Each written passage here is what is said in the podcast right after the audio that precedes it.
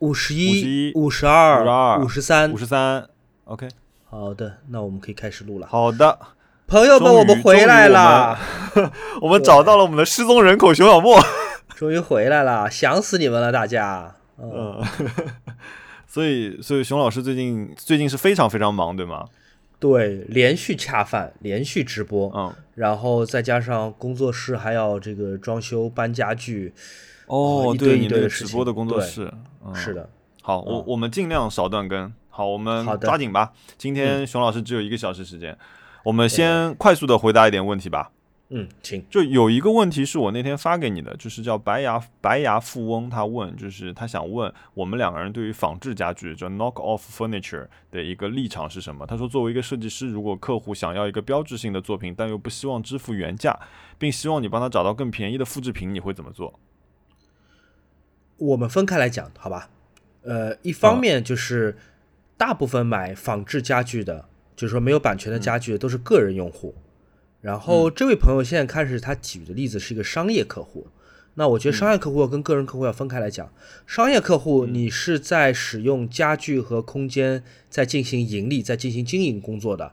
那如果你买盗版，你从某种角度上说，你侵犯呃一间设计公司或设计师的知识产权这件事情，我觉得是不道德的，因为你在利用别人的设计，在没有支付费用的情况下，为你的利益、为你的经营在谋取。方便，无论是带来品味的提升，还是带来这个空间美感，或者说甚至是你把假的家具说成真的家具，我觉得这些都是不太不太好的。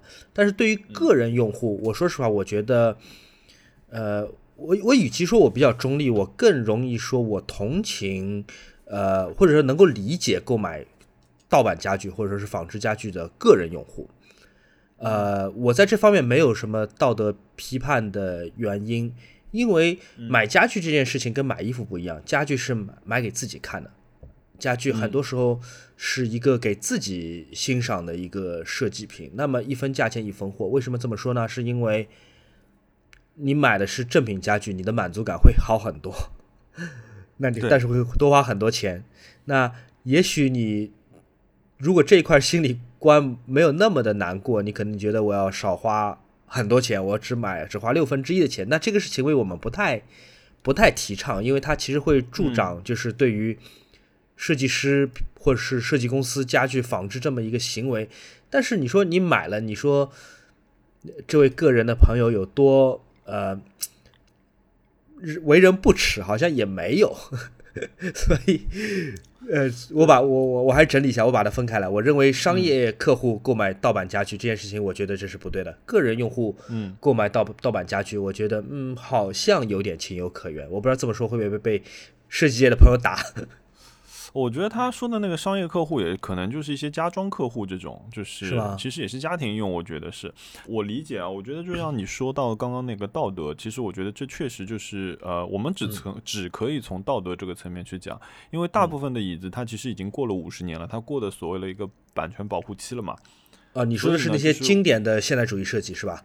对对，就是那一些产品产呃那些作品其实都已经过了那个时间了。那首先自己作为一个设计师，我觉得道德上面我是要尊重他的这个设计的。那么呃我也会尊重他的那个版权，哪怕是说你可以通过其他的渠道去做这个事情，因为他这边也提到就是说我们两个人是什么立场嘛？就比如像像你说的那个商业客户和个人客户，我觉得都是。呃，只能够从道德这个层面来说，如果是我，我是觉得没有必要。你如果喜欢这个东西，你为什么呃不去买一件真的，或者你慢慢的去收集，而是说你要一次性就去铺了一堆假货在那边，然后它的那个质量，它的那个做工，可能你一看你心你也就知道是怎么回事了。然后我觉得还有一个就是。嗯，提到如果这个人是个人行为，他就是就比如说像我这样的，嗯，有事没事买把椅子或者买个什么东西的人，比如说像我的写字桌，我可能买不起特别好的，那我就自己做一个，那我完全是自己设计自己来做，按照我的需求来做。那如果我要买一件作品的话，那真的是我知道或者不知道了，因为我觉得呃，淘宝上面有很多这种仿制的嘛。但是他们很多程度上面来说都是，呃，有一些用户买的时候，他可能是不知道这个东西原品是谁，他只是觉得啊，这个灯挺好看的，两三百块钱我就买了吧。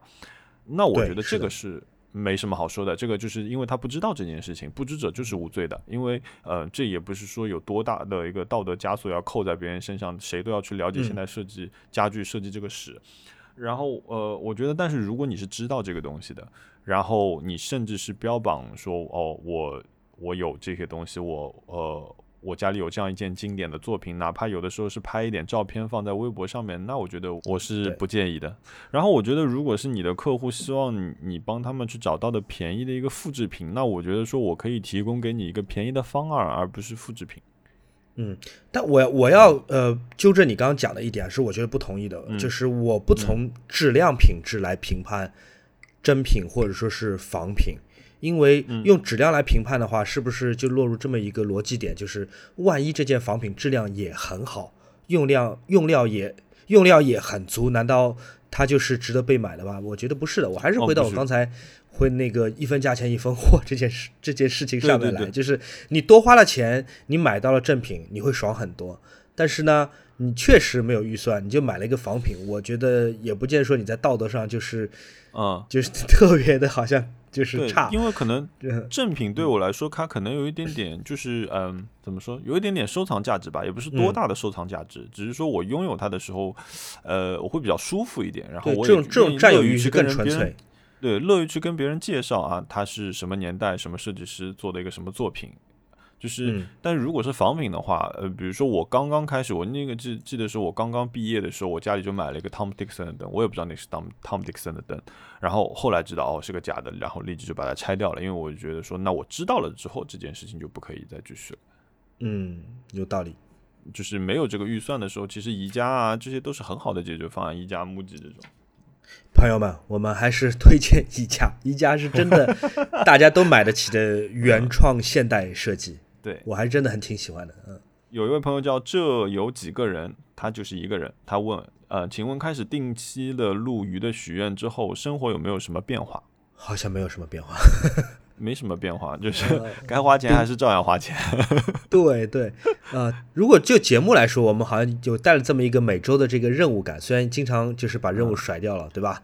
呃，但下一个问题就是，段哥，你心里有不适感吗？我没有哎，你有吧？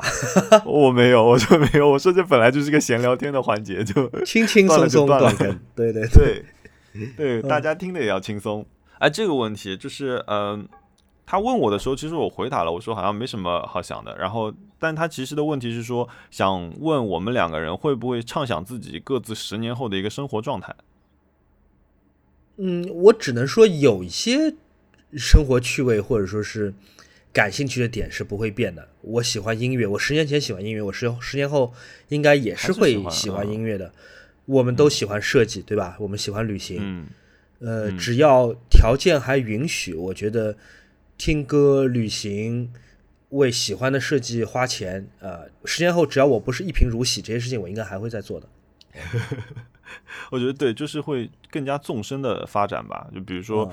如果我十年后的一个理想状态，那就是我，比如说我在郊区租了一个厂房，然后里面有工作室，然后温室，再加上就是我收集的一些家具，那那真的就是开心死了。这样一个状态下面，是的，能够画画画干嘛那些，那那就完全是一个退休的理想状态啊。下一位朋友问，就是问你的这个，他想问 Walkman 磁带机值得的收藏吗？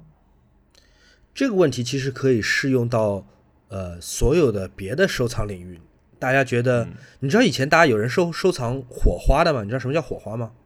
哦，我知道，我知道，那个、那个、那个火柴盒上的那个，对，火柴盒上贴的纸，对吧？以前还有人收藏邮票，火花和邮票现在都没有人用了。以前还有人收藏钢笔，那这个收藏价值，说实话，如果你觉得这个是你喜欢的东西，它不应该由熊小莫，由一个远方的这个播客主播来。判定它值不值得收藏的。如果你觉得这个东西是让你开心的，当它形成一个系列，形成一个 collection，是能够让你觉得满足的，那它就是有收藏价值的。就好像比如说你自己家的宝宝从一岁、两岁、五岁，他每年理理发，你留一根下来做收藏，你觉得这个有收藏价值吗？我觉得很有收藏价值。有可能在苏富比或者是佳士得，并不见得能卖出天价，对不对？也上不了。呃，艺术画廊 展览，但是这个有没有收藏价值？我觉得任何一个人都会说这是很有价值的，所以不要在乎别人怎么想，这个对你有价值就对了。嗯，是是对他自己有价值的东西。就是嗯，我觉得我我们收集的很多东西，比如说我有一阵子特别喜欢收集，我去日本玩就收集广告单。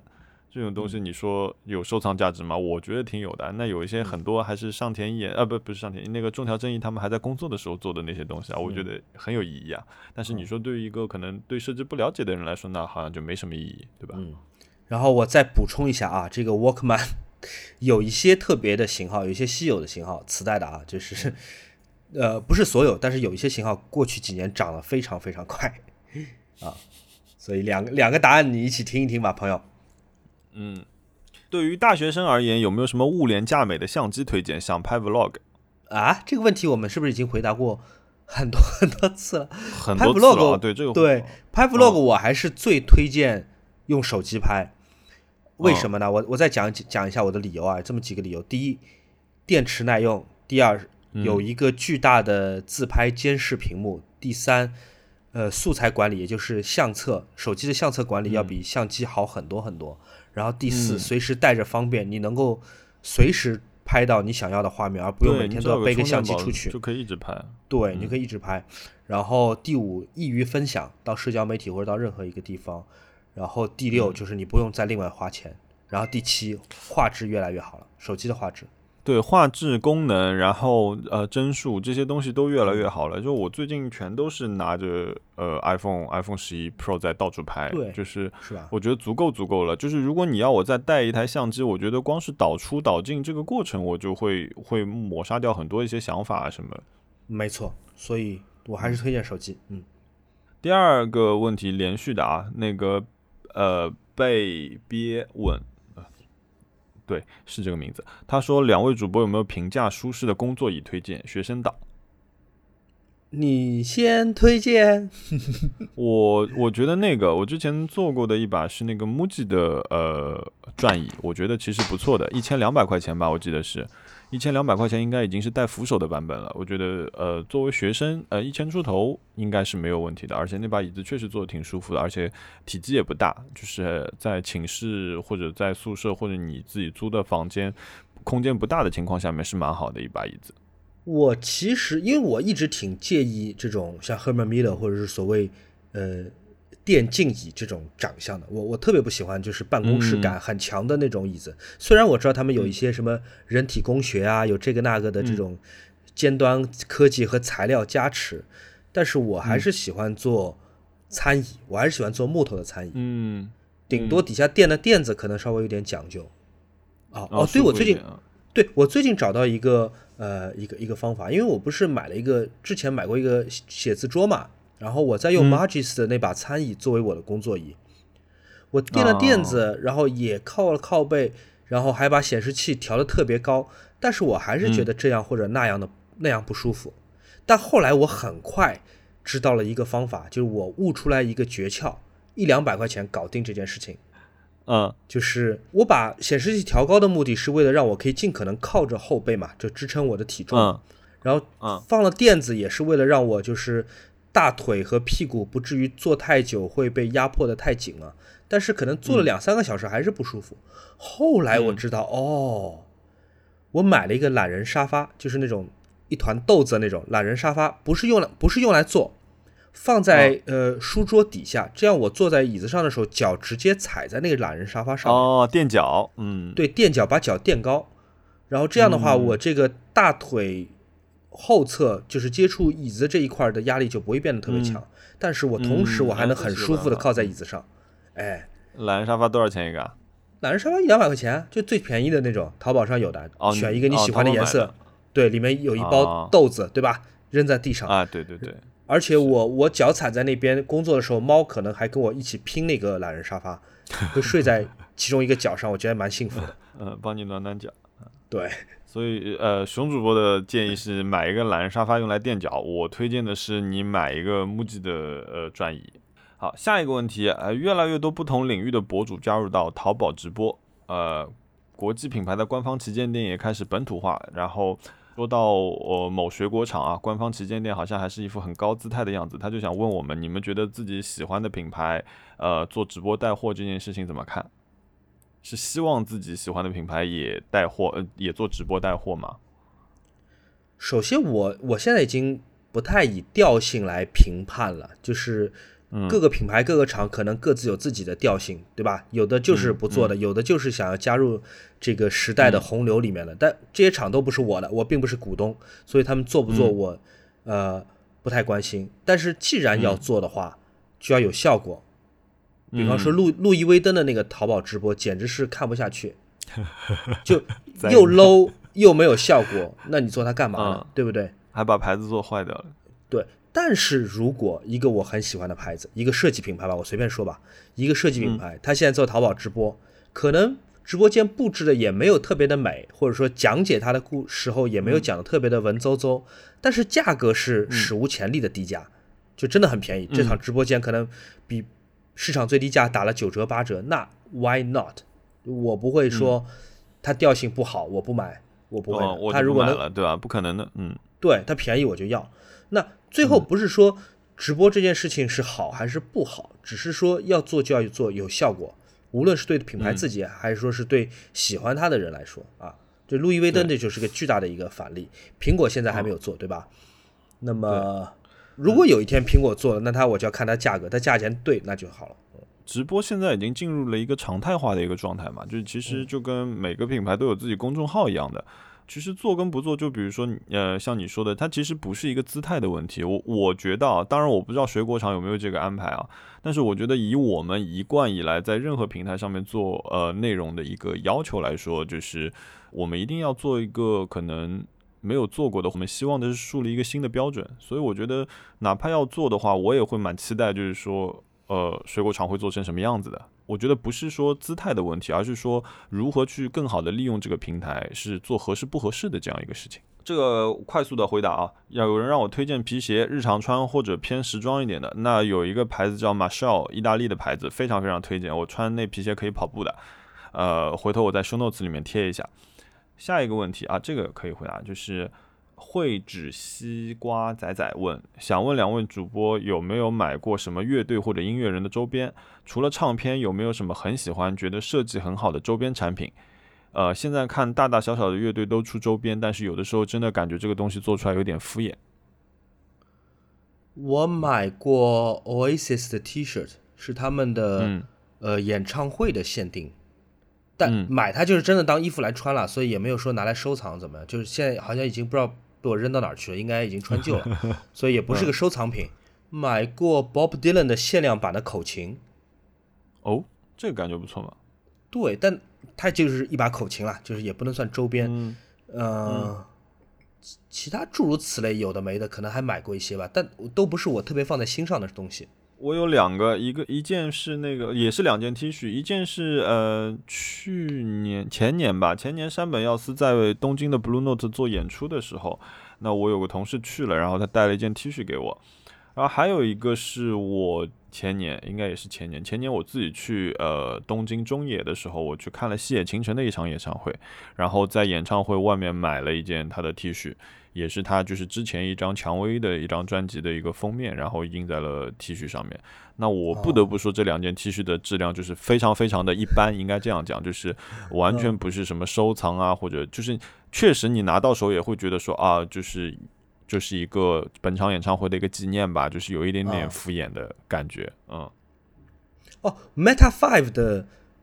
衣服我还一直挺想买的，就是他们在 MTV 里面，像那个呃，我觉得他那个制服一定是，一定是高桥幸宏弄出来的。高桥幸宏就恨不得日本 GQ 年年把他评为年度 着装最佳绅士，所以衣服一定是高桥幸宏弄的。他那个制服非常有秩序感嘛，就是黑的衬衫，然后上面有个红的袖红的袖标，很酷。那是他喜欢弄的东西，嗯。哦，我我很想要的，嗯。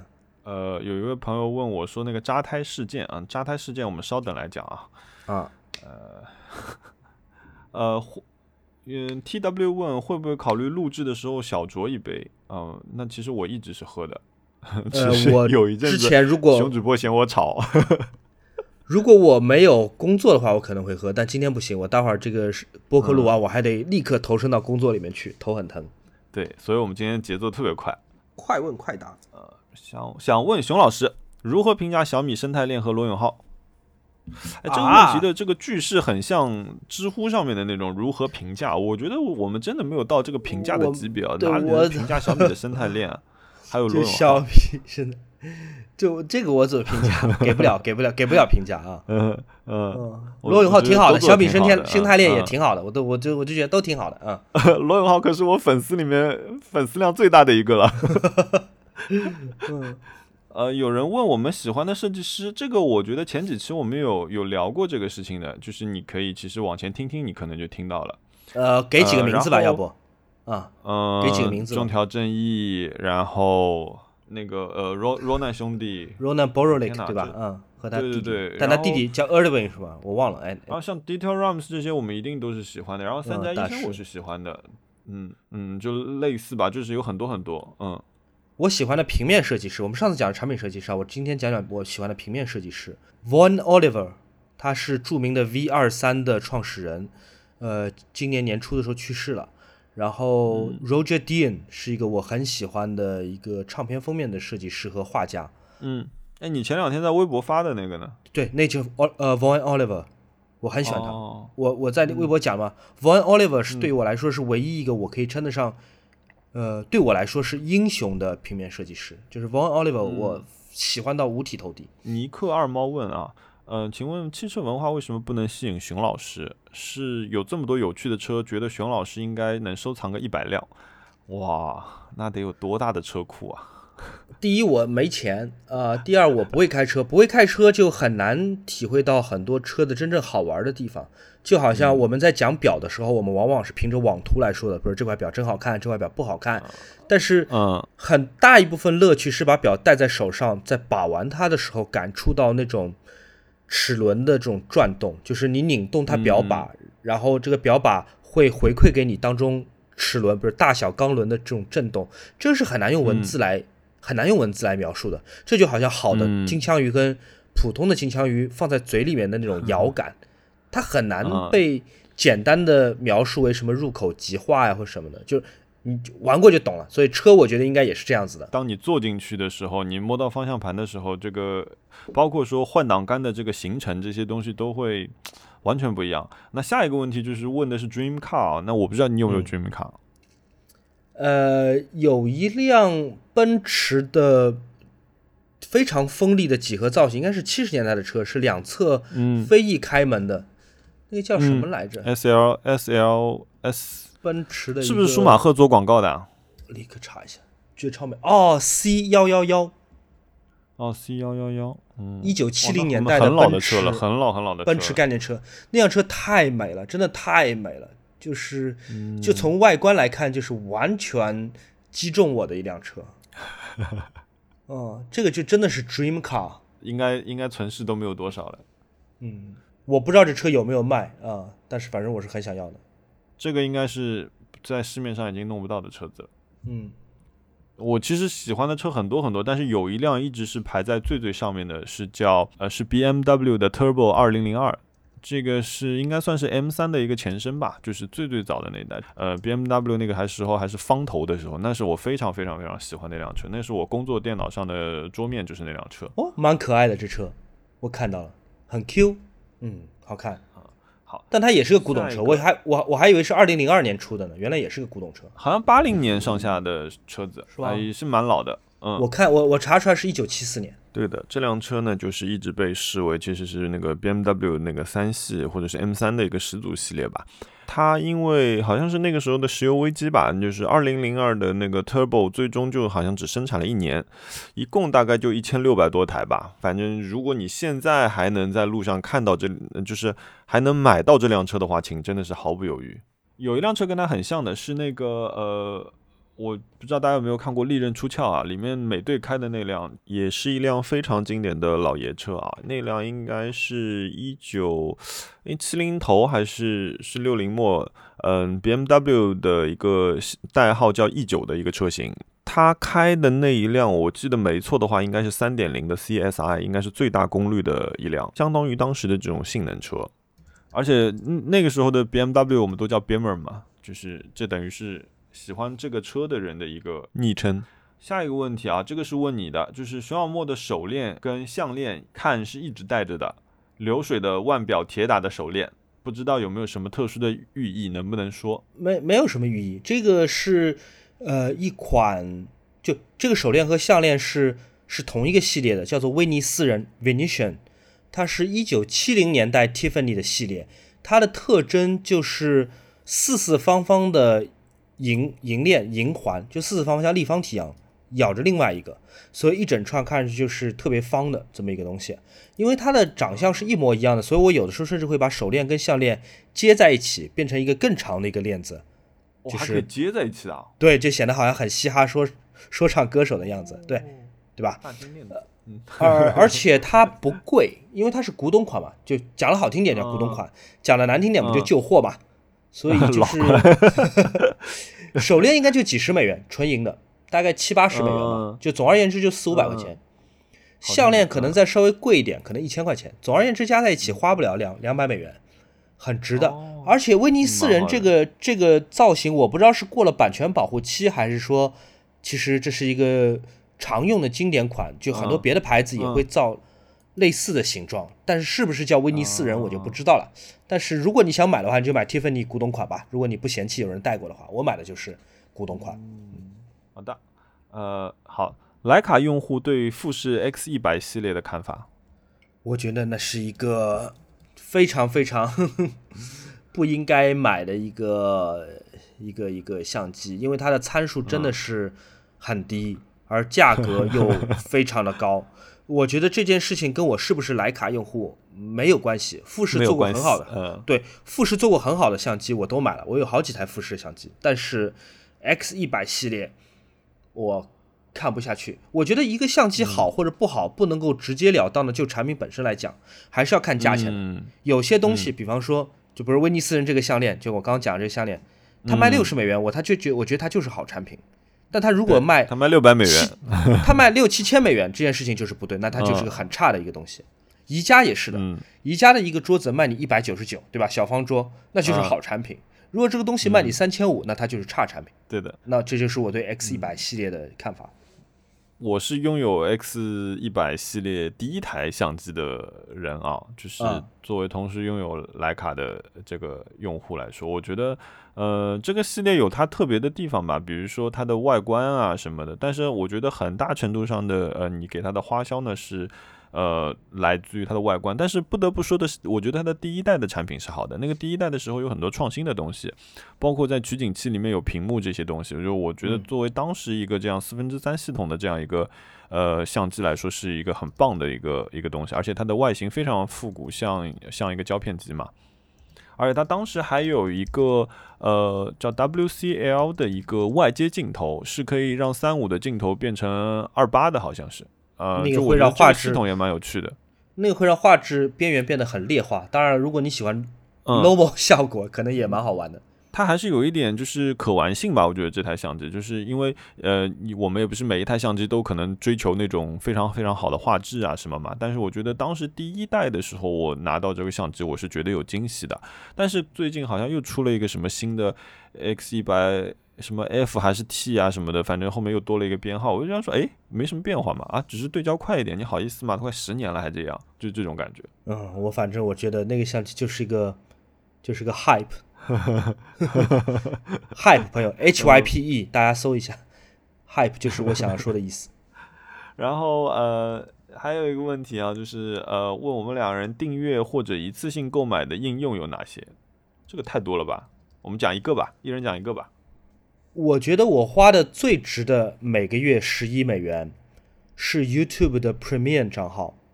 Premium 账号有很多很多功能，比方说你买了这个十一美元的服务，你还可以下载什么 YouTube Music，可以无限量的听歌什么的。但这些都不重要。我花这十一美元只为了一件事情，一件事情 only，就是它允许你就它允许 Premium 账号在手机关闭的情况下，这个视频继续播放。也就是说，我可以把 YouTube 的视频当做播客来听，我屏幕可以关掉，但它声音继续播放。它就是把画面关掉了。对，就是我原来以前睡觉的时候，我要听 YouTube 上的一个什么，呃，一个语言类的一个节目或者是一个视频的话，我这个手机视频它就不能关，它就必须亮一晚上，不然一旦关了这个这个讲话它就断掉。你只有重新把手机屏幕。打开它才会打开才有。有，嗯。我有的时候就听一些，比如说 YouTube 上有一些博主会讲一个小时的那种，呃，什么希腊史，有的还有就是 YouTube 很多用户会上传什么连续四小时，好像 YouTube 最长视视频上传就是四小时吧，它有四个小时的雨声，四个小时的海浪声，哇哦，对，它画面也很美的，但是我睡觉时候是看不到的吧，对吧？那我就买了这个十一美元的服务，那我先把这个手机息屏关掉，拿去充电。但是我的 AirPods Pro 里面还是可以传出来那些海浪声或者说是语言节目的，这件事情我觉得很爽。这十一美元我花的觉得非非常非常值。我的话也是一个订阅啊，就是那个呃 Spotify，我买的是那个 Spotify 一年的啊，嗯，就是好，就是我觉得 Spotify 的那个呃算法在就是你养了一阵子之后，它推给你的音乐确实是真的很好。而且我觉得也够简单，播放啊什么呃操作界面都非常简单，而且而且看上去舒服。然后包括说它有一个很好的功能，就是我在电脑端打开。呃，手机端打开，呃，还有比如说我手表上面，你你可以在任何一个设备上面选择我要在哪个设备上面继续听。比如说我在公司的时候，我电脑呃 Spotify 的应用程序开在那边，在那里放歌。然后我拿开手机的时候，他会问我说你要不要把这个音乐换到手机上，还是继续在电脑上面播？其实你可以不花钱，就是呃用免费账号，但是只是你不能跳歌，然后偶尔要听一些广告。但是我觉得就是。我希望这样的公司能够好好的活下去，就愿意去尽这个绵薄之力去做一个订阅。嗯，呃，然后问，呃，下一个他接着问了一个问题，就是问我们有没有喜欢的笔记型应用？就你有用笔记型应用吗？我原来用 Paper，我用 Paper 那个 App，虽然它是个画画 App，但是我有时候也拿回它拿它来记一些东西了。但自从那个 Paper 好像在我 iPad 上面好像没有再更新了，不太用了啊。就这个习惯我用的最多就是呃，我用的最多的就是我呃原生的这个 Note，我觉得该有的都有了，就就足够了。我而且我觉得我非常在意就是 Hands Off 这个功能，也就是说我在 iPad 上写几个字，我要去电脑上写了，又去手机上写了，这个功能对我来说非常非常重要。我我会一直在用原生的那个笔记本。然后他还问你，你的直播带货提上日程了吗？还没有，我暂时还是在 FlyPig 那边当学徒。直播带货这件事情的复杂程度远超我想象。我原来呃把它想的太简单了，这件事情凭我一己之力是做不出来的。我觉得会有一个简单的版本吗？嗯，做简单的版本，这个就不是我的，不是我做事情的选项。嗯。对吧？就简单不是简单不是简陋嘛？简单不是简陋嘛？就是你会不会想说有一种新的形式去做？因为说实话，那天 那天我在火车上面嘛，你们在直播的时候，我在火车上面看了嘛。嗯，我当时的感觉就是说，我知道，就是说，这可能是你那一期提到过嘛，就是在直播里面有一些过程，你是需要很 push 的去去让用户去下定这个决心去买这个东西啊。嗯。但是我我就觉得说，我自己为什么有没有在直播上面去去买过任何一件东西的原因，倒不是说因为价格啊，就是有一些价格虽然真的是很诱人，但我很多程度上面是说，有的时候就是，哎，我想说，哎，我静静，我静静，就比如说我跑到店里面去，我就说，哎哎，我自己会看，我自己会看，你不要跟我讲，就是我是属于这种人，所以我就很很少在在直播上面买东西。我前两天看了雷军的直播，在他在抖音直播嗯。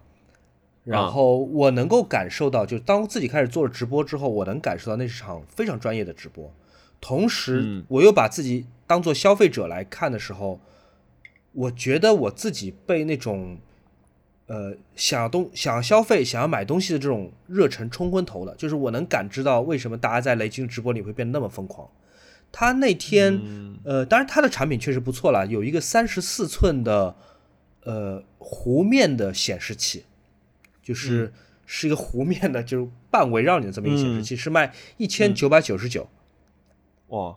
我当时就觉得，就小米嘛，雷军的直播，当然肯定卖小米了，还能卖什么牌子，对吧？对。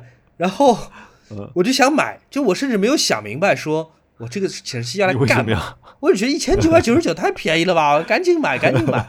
但一抢居然没了，就这个他的货都是上架两两秒钟都没了。然后在这两秒钟错过之后，我就冷静了一下，我就打开了闲鱼，我发现闲鱼全新，闲鱼全新的只要一千八百九十九。啊，对，但是你看，在这个时候，我并没有说好，我现在还省了一百块钱，立减一百，我买一千八百九十九吧，没有。正因为我一千九百九十九的没有抢到，然后我发现了一千八百九十九的，我反而就说我不想买了。我冷静下来，就整个这种嗯心思冷下来了，就觉得我要它干嘛？嗯，我要它干嘛？对，哦，所以你看，其实是不是看直播都一样嘛？就是人的消费的欲望，很多时候一旦冷却下来，就会呃。就会理智很多，这个对这个带鱼屏的这个显示器，对，要不要？对你先，你问我这个东西值不值？确实值，两千块钱都不到。嗯，这个显示器确实。买来干嘛呢？对，买来干嘛？对，我觉得很多时候我们买东西都是要想明白，不是因为它便宜，而是真的你需要不需要。当然，我现在坐在这边。教育大家，我也是没什么资格，我只是比别人晚了两秒钟，现在就显得好像哲学家一样。但是如果我那两秒钟赶上了，我可能现在就在吹嘘那个显示器。也买了就在对对对，对，只是给大家分享这个小道理，就是要冷静一下。嗯，好的，我这边的问题结束了，你那边有吗？我没有问题。嗯嗯，好，那我们来最近买了什么东西啊？这不是上周了，最近买了什么东西？好问题。我来打开我的淘宝，我来慢慢跟大家讲花了什么。我最近因为新租了一个工作室嘛，嗯，所以好多东西吧，呃，太多东西了。我买了，我简直数不完。你上次说你要买很多宜家的，我买了三个影视用的灯，就是拍视频用的灯，买了一张桌子，买了一一整组的柜子。买了三个小米的空调，买了四个小米的智能的灯，买了小米的门锁，买了小米的吸尘器，买了小米的冰箱，买了小米的微波炉。快，雷军给你多少钱？真的，因为那个地方不是自己住嘛，我就想尽可能的省钱，但是呢，又不想买很丑的东西。我后来发现，我以前讲了小米这么多坏话，最后还是会。疯狂的买小米，我还买了。我同学的民宿里面用的也都是小米，嗯，对，就是不丢脸，就是好看的，就是而且真的是便宜。我还买了小米的吸尘器，小米的淋浴，你能想象吗？小米居然还有自己的，就是就是花洒淋浴。那你为什么还要在那边有一个花洒呢？因为那边有一个浴室嘛，就尽管我不管用不用，但我想把它装一个好看一点。它离你的家这么近啊。都我还是想要有嘛，对我还换了小米的马桶，小米的无线路由器，小米的接线板，小米之家哎，小米的插线板，怎么会这么多？小米的感应垃圾桶，哦我的妈，天哪！呃，热水器不是小米的，是美的的，嗯，然后还有各种各种家具，这段时间花的钱可不少，哦很不少，就还好买了小米，不然可能花的更多。朋友们，我们这一期是真的没有收到任何赞助商，特别是雷军，没有收到雷军和他的公司 一分钱的资助。但是我也不知道为什么这期含米量这么高。我的想法是这样子的，就是，呃，我要给工作室要买一些必要的设备，比方说外卖你总要热，对不对？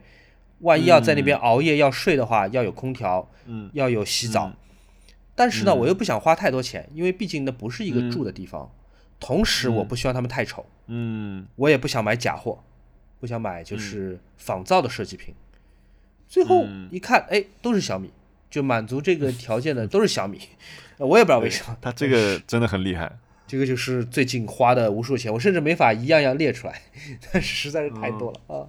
我也我也买了很多东西，但是呃没有任何科技产品啊，全是生活用品。我买了一个，我买了华为的一个车载充电器，哦，是吧？就我对我同事的特斯拉上面，它装了一个就是那种呃怎么说无线充电器，它是接电的。它是什么样的？就是你手手机放过去，它自己旁边的两个夹的夹子，它就会吱自动打开。然后你手机放好之后的吱又给你关上。哇，这个体验真的太棒了，你知道吗？像我这种还在用那种原始的。呃，就是空调夹口那个充电器的人看到这个时候，整个人就惊呆了，说哇，这个东西太棒了，我也要。然后呢，找了半天之后，发觉只有特斯拉有这么酷炫的东西，就是那种从屏幕上面悬挂下来的支架，就是半腾空的这样一个状态。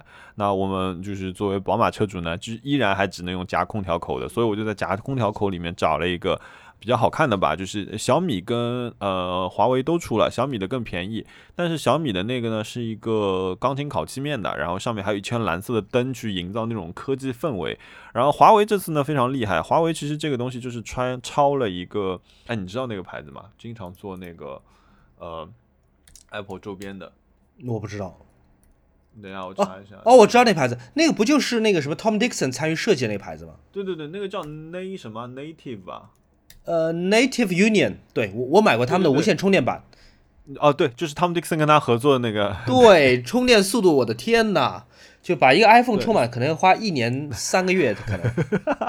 嗯，但长得好看。就是我，哦，我们说回来啊，就是华为这个充电器呢，大家如果知道就是呃 Native Union 这个牌子的呢，你可以去搜一下 Native Union 的无线呃 iPhone 充电器，然后呢是放床头的那种一个圆形的。呃，半立起来的这样一个架子，那华为这个呢做的基本上跟它是一比一了。我觉得华为基本就是只只是外形跟它不一样。华为这个外形的呃外形跟小米应该是同一家厂做的，应该是同一个代工厂，只是贴了两个表皮。然后华为卖的比小米贵，但是没办法，它比小米好看，我就买了。我是没想到华为居然还会做跟通信完完全全没关系的附件，因为小米跟华为还是蛮蛮不同的厂商嘛。嗯嗯，你上次来我家里，就是呃，我用的那个桌面的那个支架，就是像一个小三脚架一样的，用来撑麦克风的那个，也是华为的。哇，这个有点有点有点出乎意料。好了，我们今天变成国货专场，一直在讲几个国货之光品牌。呃，对，就是华为除了手机以外，其他东西都还不错啊。手机好了，接下来我请出我们这期播客的。有飞行嘉宾董明珠老师，大家欢迎。好，那现在开始讲讲他的牌子。嗯，吓死了，国货专场。哦，然后还有就是我买了一个我觉得觉得蛮好的一个东西，就是我那天问你的，我说我想买一本诗集看，我说你有什么推荐？然后你不是给了我好几个名字嘛？然后我买了本卢米的，卢比的那个抒情诗《火》，我后来就一直在路上或者是在晚上睡觉的时候我会看那个，我觉我觉得真的是非常棒的一本书。我推荐的很好，对不对？呃，我以前可能会看不懂这些，看不懂所谓这种呃，他这个算现代诗吗？我不知道算不算。呃呃，就比较抽象的，比较意识的。然后，我现在好像能能感受到一点他的情绪在里面。比如说，他有一句，他说：“你的灵魂的灵魂的灵魂，我肉体。”就非常非常简单，但你你完全 get 到他在讲什么东西。嗯。然后我们来说说冤枉钱。冤枉钱！你买这么多东西有没有冤枉钱？哎，居然一样都没有翻车。呃，我几个服务都选的特别好。先我先讲讲不冤枉钱吧。我之前找了立邦漆，立邦漆有专门的，就他们不止卖漆，也有刷墙的服务，对吧？呃，立邦刷刷新，嗯，对我让他们评估了一下我那个房子的刷漆的费用，就是我希望把我一百三十多平米的工作室，包括天花板在内每一堵墙重新全部刷白。哦，那。那应该价格很厉害。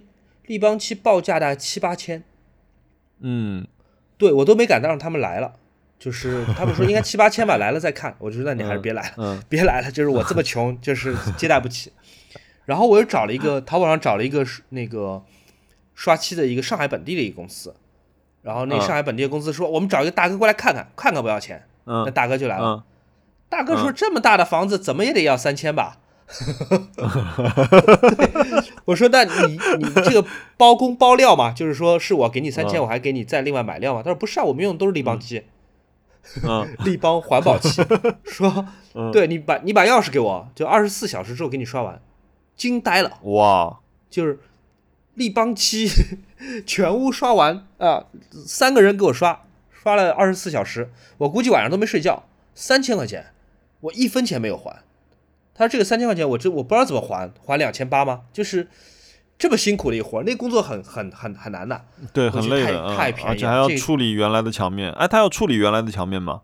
对啊，他要把原来墙面上全部磨平的。就我那原来的墙虽然是白的，但上面很脏嘛。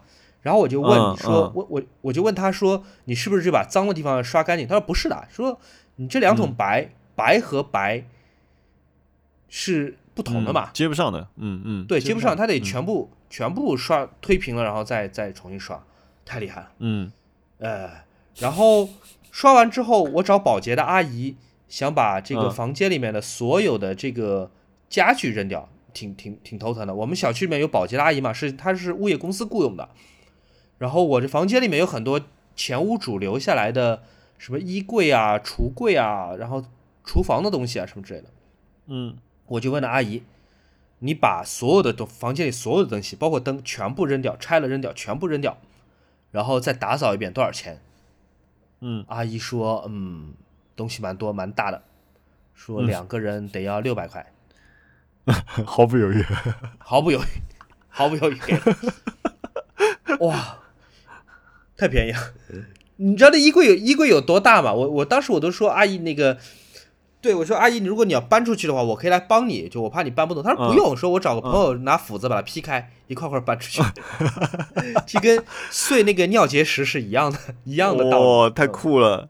那真的，我前两天找郝康到家来家里打扫一下，两个小时也要一百三十块钱来。我只让他在客厅收拾了一下。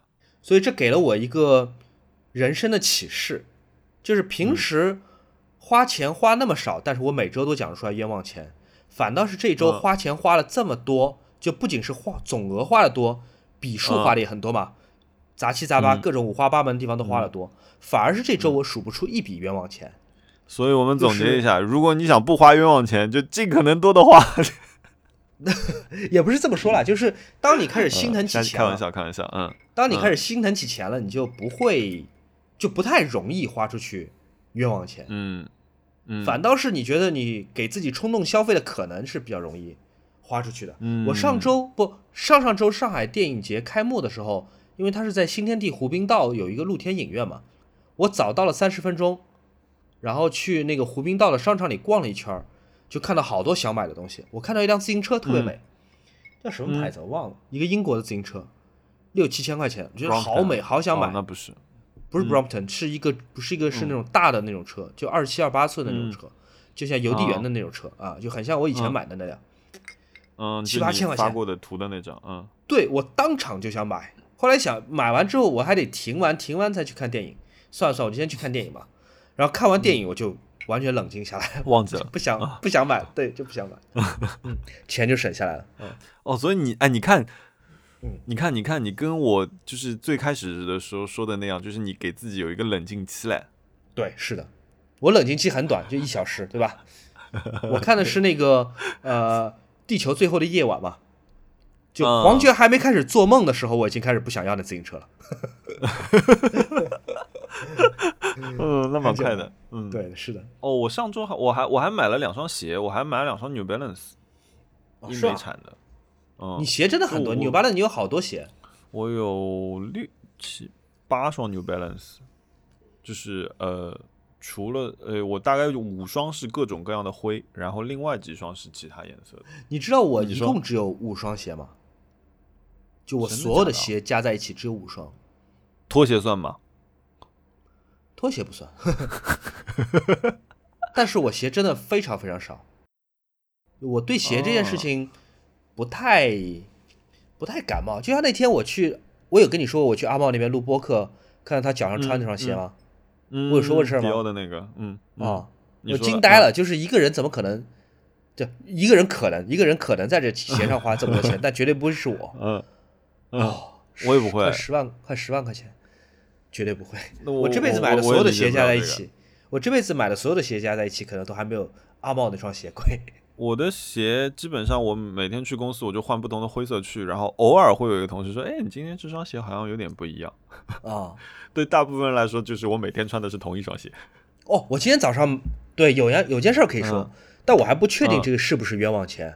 我今天早上买了那个东航随心飞，嘿嘿，哦，然后你买了？哎对呦3000多块钱我也想买。那我不上班嘛，所所以我就觉得我可以，嗯比如说这个周六飞去某一个地方，下个周日飞回来，我在那个地方待个六七天，对吧？哎，他可以这样子吗？可以啊，不见得非得在一个周末回来啊。哦，对我可以来跟去是在两个周末嘛。嗯嗯你想想飞新疆多贵啊！嗯嗯，是的，你只要飞个长长途的，你就已经真的是拿回来了，已经。呃，不过我现在还没有判断是不是冤枉钱，因为我很怕买回来之后，因为它到十二月三十一号为止吧，现在也就四个月，嗯，我很怕最后可能只用了一次两次，就跟我的健身卡一样，就啊后面就就可能刚好也就是平了这个价格。对对对，有可能没有赚到。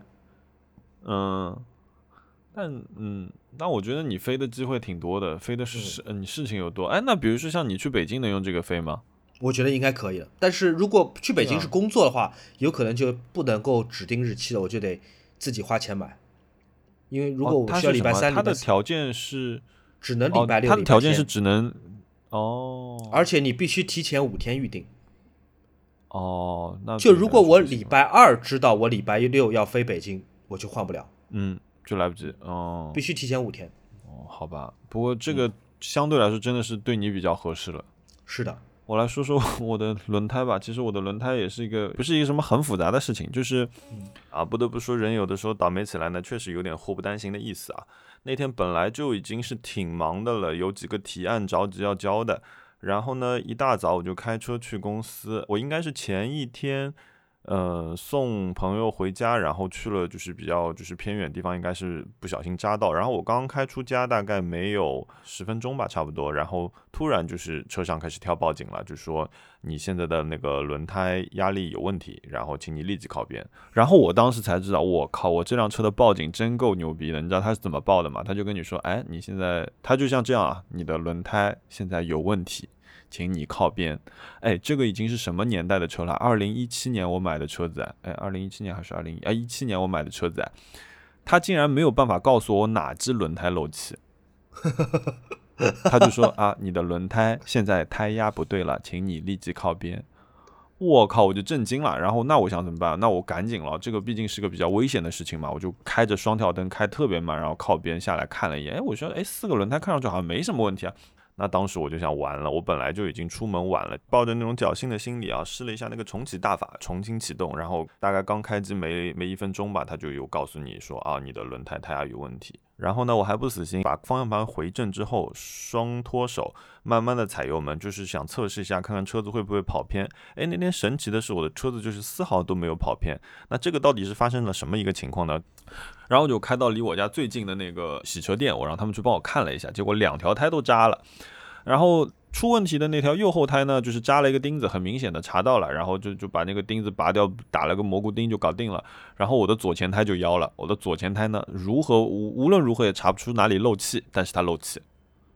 然后他们说那就这样吧，帮你拆下来重新装一遍吧，那就拆下来重新装了一遍。哎，结果现在你看这条胎又好好的了。然后我又开啊开啊开，然后有一天还特地跑到公司去拿车回家的时候，而且深更半夜，应该是。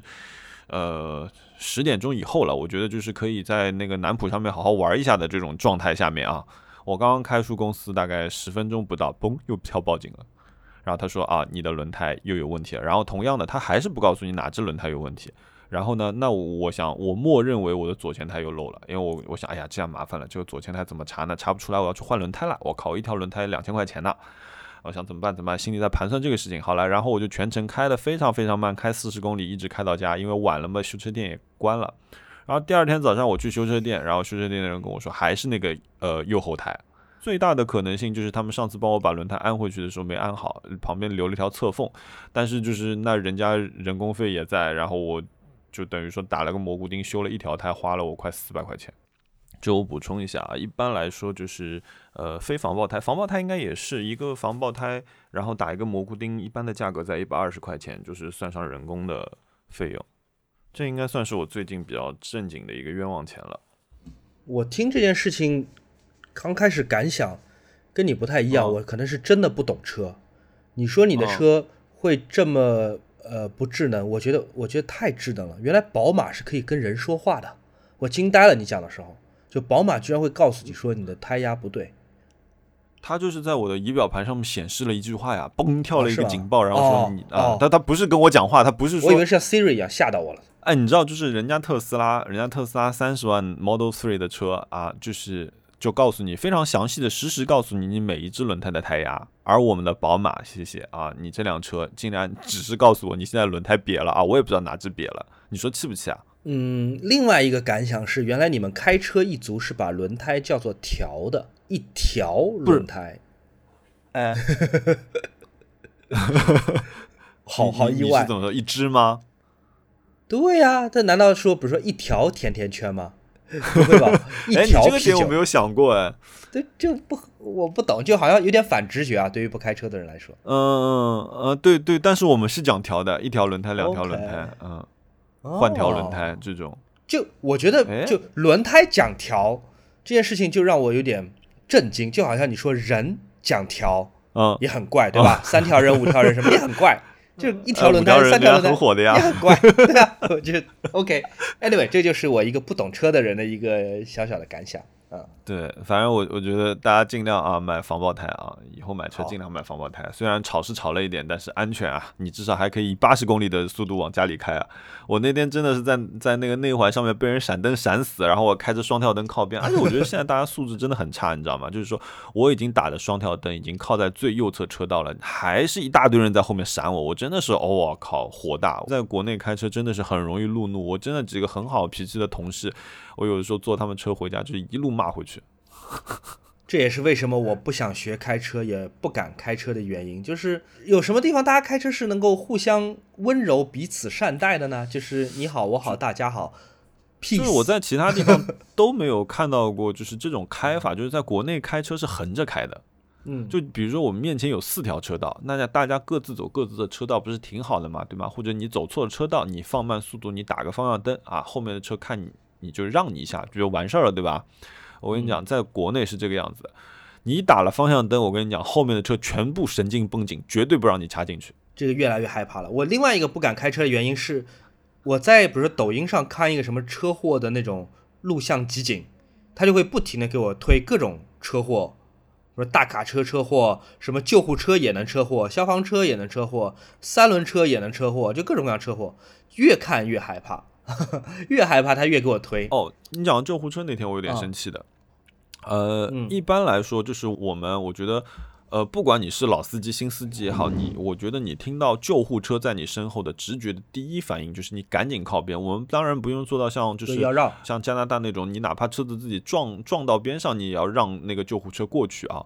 但是我觉得你的啊就是第一直觉第一反应就是减速，然后立即靠边，对吗？是的，我那天让完了那辆救护车，然后我就跟在救护车后面开，因为他前面还有一辆荣威，他就是在那边慢悠悠、慢悠悠看在正中间，在复兴路隧道。我觉得那个救护车的人可能真的也是急死了。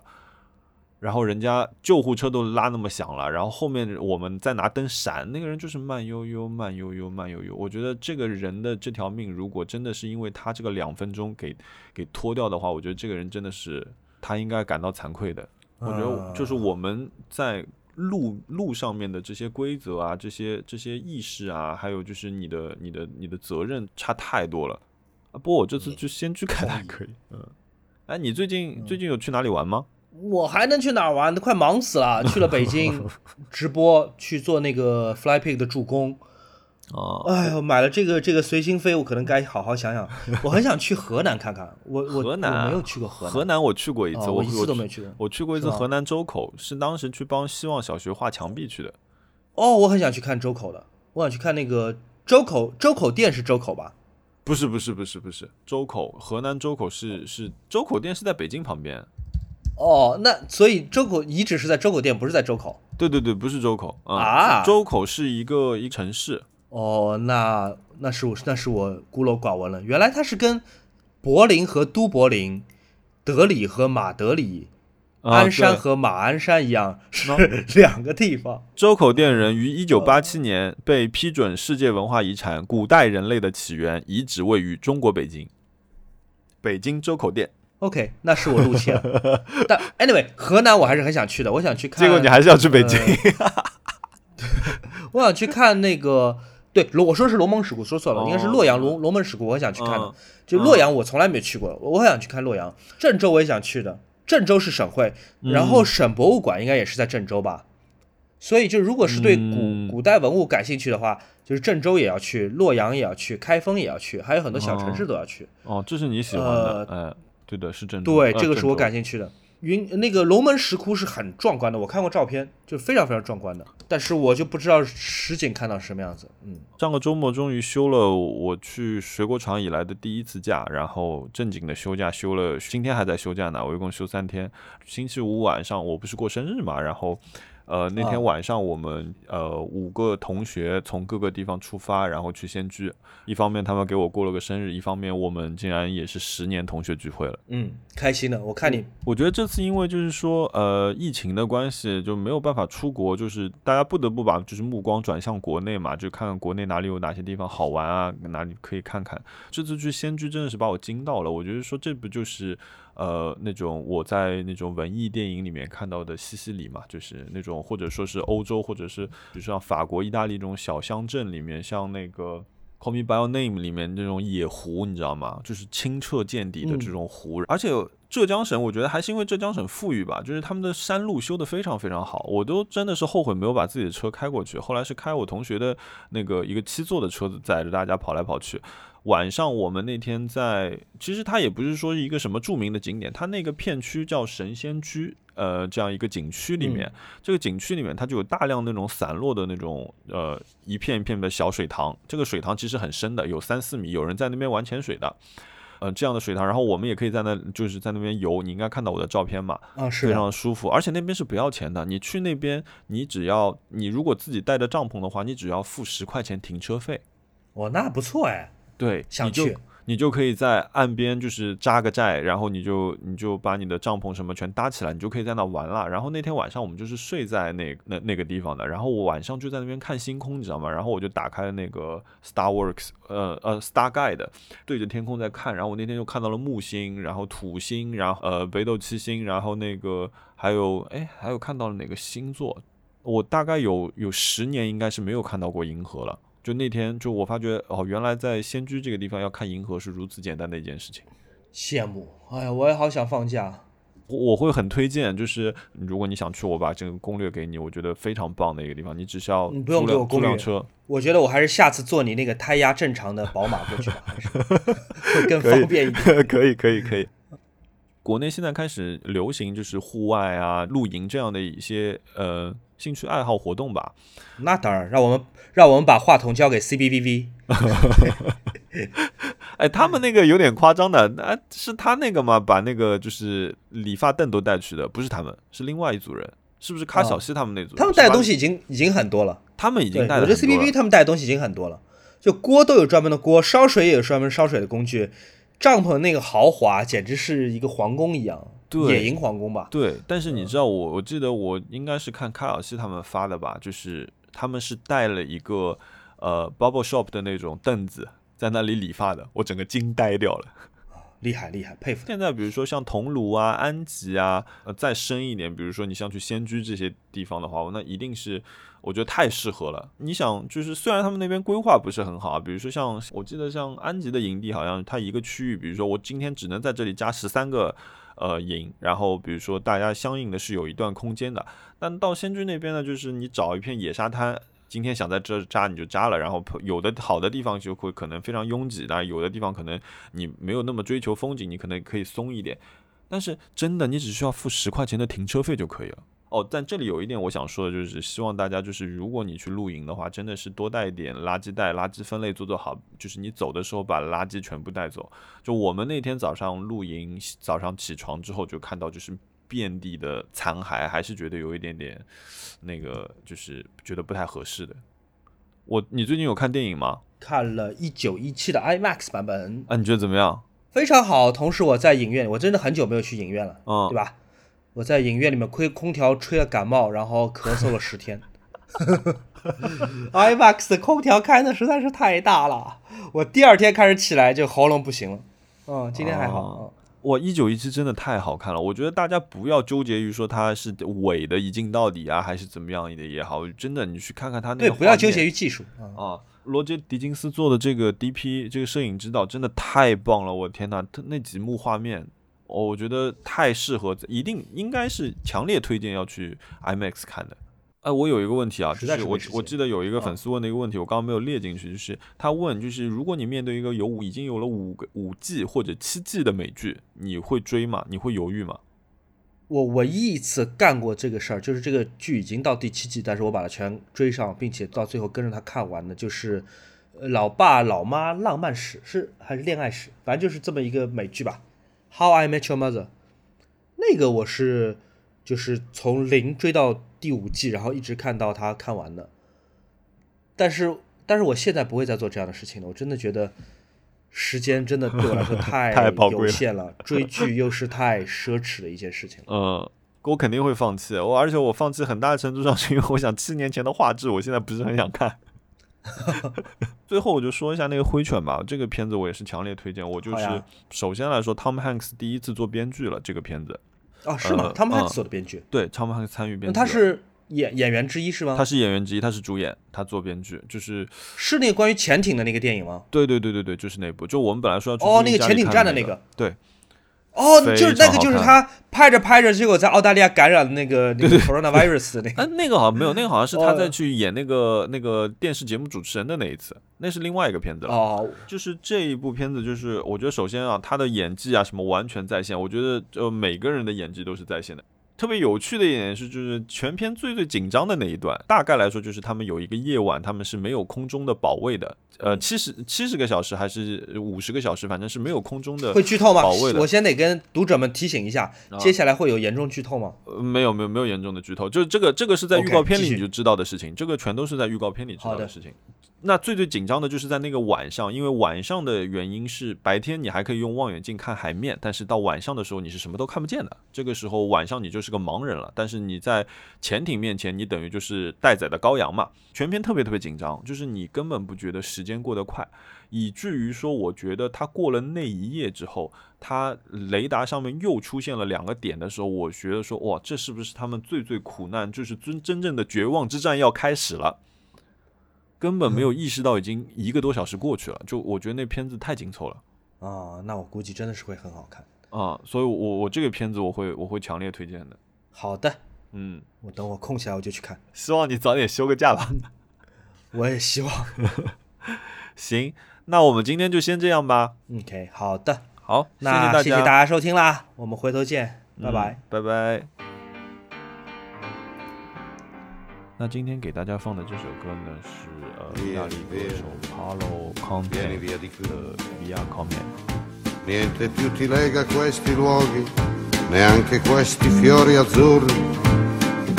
Via, via, neanche questo tempo grigio, pieno di musiche e di uomini che ti sono piaciuti. It's wonderful, it's wonderful, it's wonderful. Good luck, my baby, it's wonderful, it's wonderful, it's wonderful. I dream of you, chips, chips. Do do do do do, chi boom, do do do do do, chi boom, chi boom boom. Do do do do. Via, via, vieni via con me. Entra in questo amore buio, non perderti per niente al mondo. Via via, non perderti per niente al mondo. Lo spettacolo d'arte varia di uno innamorato di te. It's wonderful, it's wonderful, it's wonderful. Good luck, my baby, it's wonderful, it's wonderful, it's wonderful. I dream of you, chips, chips. Do do do do do, chip, chip, do do do do, chip,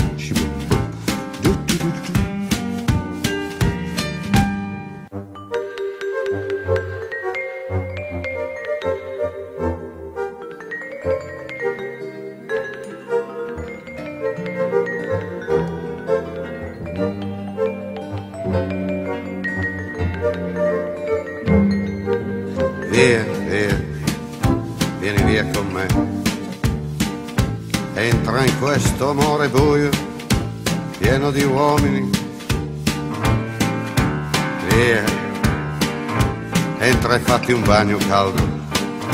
C'è un accappatoio azzurro, fuori piove un mondo freddo. That's wonderful, that's wonderful, that's wonderful. Good luck, my baby, that's wonderful, it's wonderful, that's wonderful. I dream of you. Chips, chips, chips. Do do do do do, chi boom, chi boom. Do do do do do, chi boom, chi boom boom. Do do do do do.